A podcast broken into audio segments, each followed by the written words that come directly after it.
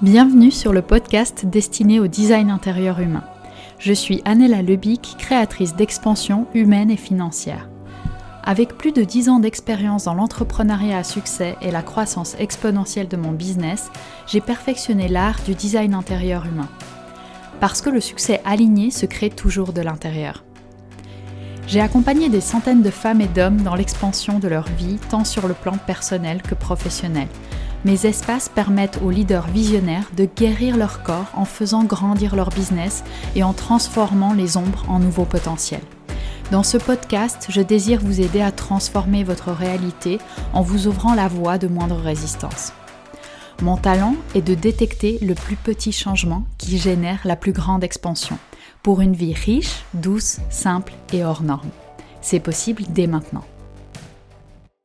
Dans cet épisode, je vous parle des résistances à la communication de pouvoir. Dans une vie dans laquelle on passe 70% de notre temps éveillé à communiquer, les normes nous poussent constamment à nous trahir. Trahir notre vérité, à étouffer la sagesse de notre corps, à nous suradapter et à rejeter notre créature intérieure. Notre créature intérieure, c'est cette part hors norme, unique et magnifique qu'on a chacun de nous à l'intérieur. Les possibles infinis du, du quotidien nous entraînent à remplir le vide en nous et autour de nous, au lieu de libérer à l'inverse de l'espace pour nous laisser respirer nos vérités et accueillir celles de l'autre. Pratiquer une communication de pouvoir, c'est prendre la responsabilité de co-créer une nouvelle réalité. C'est la voie de moindre résistance vers l'épanouissement personnel et relationnel. Elle nous permet d'ouvrir des espaces dans notre quotidien qui nous permettent d'exprimer notre vérité et d'accueillir celle de l'autre et au final de co-créer une réalité qui soit épanouissante pour tout le monde et dans laquelle chacun se réalise.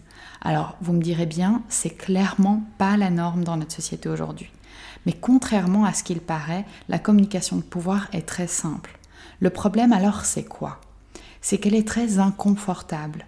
Elle renverse complètement les codes de la communication et ouvre les portes du vide qui est nécessaire à toute nouvelle création. Je vous partage ici quelques exemples de vérités inconfortables avec lesquelles il faut être prêt à marcher si on veut reprendre le pouvoir sur sa communication et donc avec sa relation avec soi-même et avec le monde. Premièrement, il faut accepter que ce n'est pas parce que je sais parler que je sais communiquer. Goethe nous a dit, parler est un besoin, écouter est un art.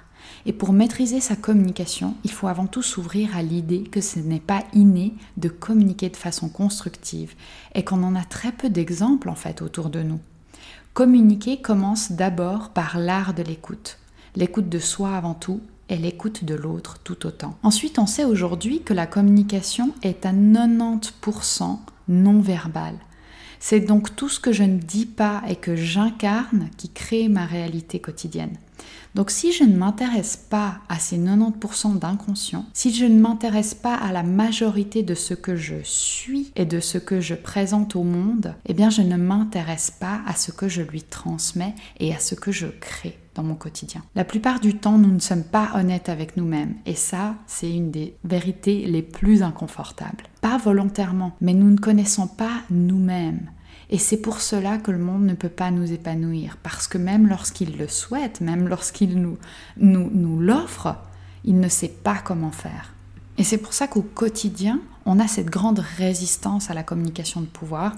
C'est parce que cette communication de pouvoir nous demanderait d'être honnête avec nous-mêmes et de nous poser la question lorsqu'il y a quelque chose qui ne fonctionne pas comme j'aimerais, de savoir se poser la question qu'est-ce que moi je ne vois pas là-dedans?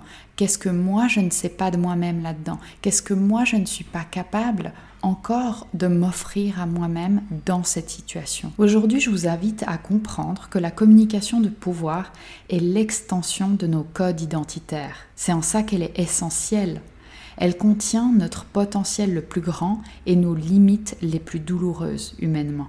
Donc la communication, ce n'est pas une mécanique linguistique ni une compétence technique comme on nous a appris en fait dans notre éducation parce qu'à un moment donné, il fallait effectivement apprendre la technique, la mécanique de la communication avec la grammaire, l'orthographe, etc. Mais la communication, en fait, est le pont le plus précieux entre nous et le monde. Et c'est ça qui est omis dans notre communication au quotidien. C'est son pouvoir, justement, de lien, de relation et de positionnement personnel. C'est notre pouvoir créateur et transformateur. C'est donc d'accepter que la communication est l'apprentissage d'une vie entière. Perfectionner sa communication, c'est accepter d'entrer avant tout en relation avec un art de vivre au quotidien qui n'a pas de promesse de fin, mais dont les fruits subtils se savourent dans chaque recoin de notre quotidien. Ces vérités sont souvent les plus difficiles à accepter auprès des professionnels de l'accompagnement, de la communication ou des dirigeants avec lesquels je travaille car ça vient toucher très visiblement à leur identité professionnelle, au parcours d'une vie, à ce qu'ils représentent aujourd'hui en tant que professionnels et qu'ils doivent défendre et non remettre en question. Pour les autres, les résistances sont tout autres.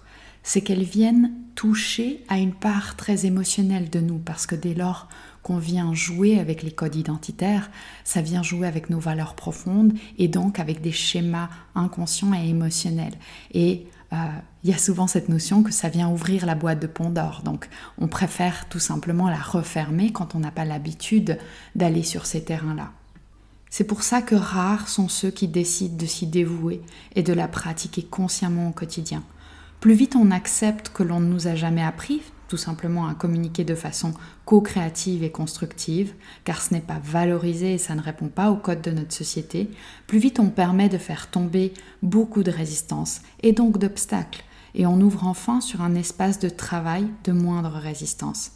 C'est dans cet espace que l'on peut intégrer le plus petit changement qui générera le plus grand impact.